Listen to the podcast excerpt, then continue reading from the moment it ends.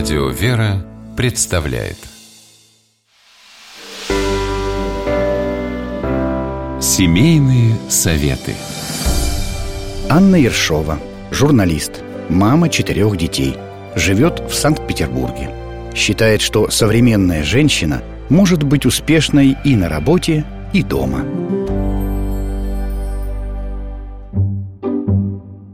Я ей и подарки дарю, и цветы, а ей все нипочем, ходит надутая.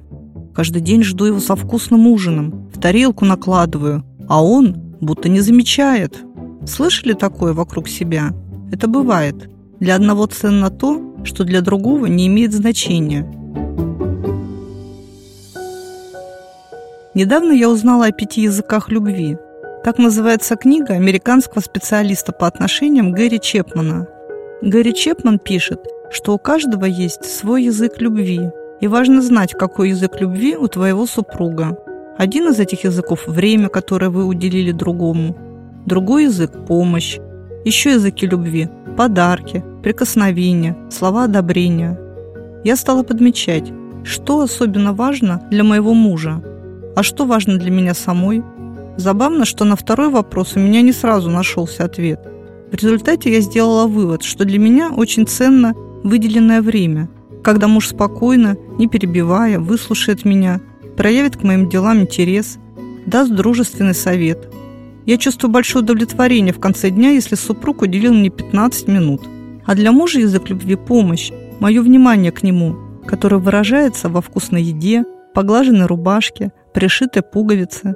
Эти простые вещи говорят ему о том, что я забочусь, что мне важно, как он выглядит и как чувствует себя. Давайте вернемся к первому диалогу. А может, у жены, которая дарит подарки, язык любви – помощь, и ей гораздо приятнее, если вы помоете посуду. Это ведь даже проще, чем дарить подарки. А может, для мужа не так ценен замысловатый обед, как ваше внимание, слова одобрения, ласковое прикосновение – а вы с грохотом ставите тарелку на стол и уходите к нескончаемым домашним делам. Присмотритесь к супругу и к себе. Что делает вас счастливыми? Можно даже заполнить шутливую анкету о том, что вы больше всего любите и ждете от близкого человека.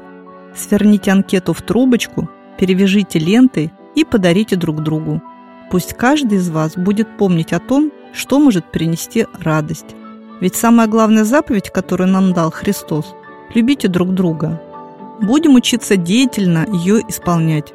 С вами была Анна Ершова.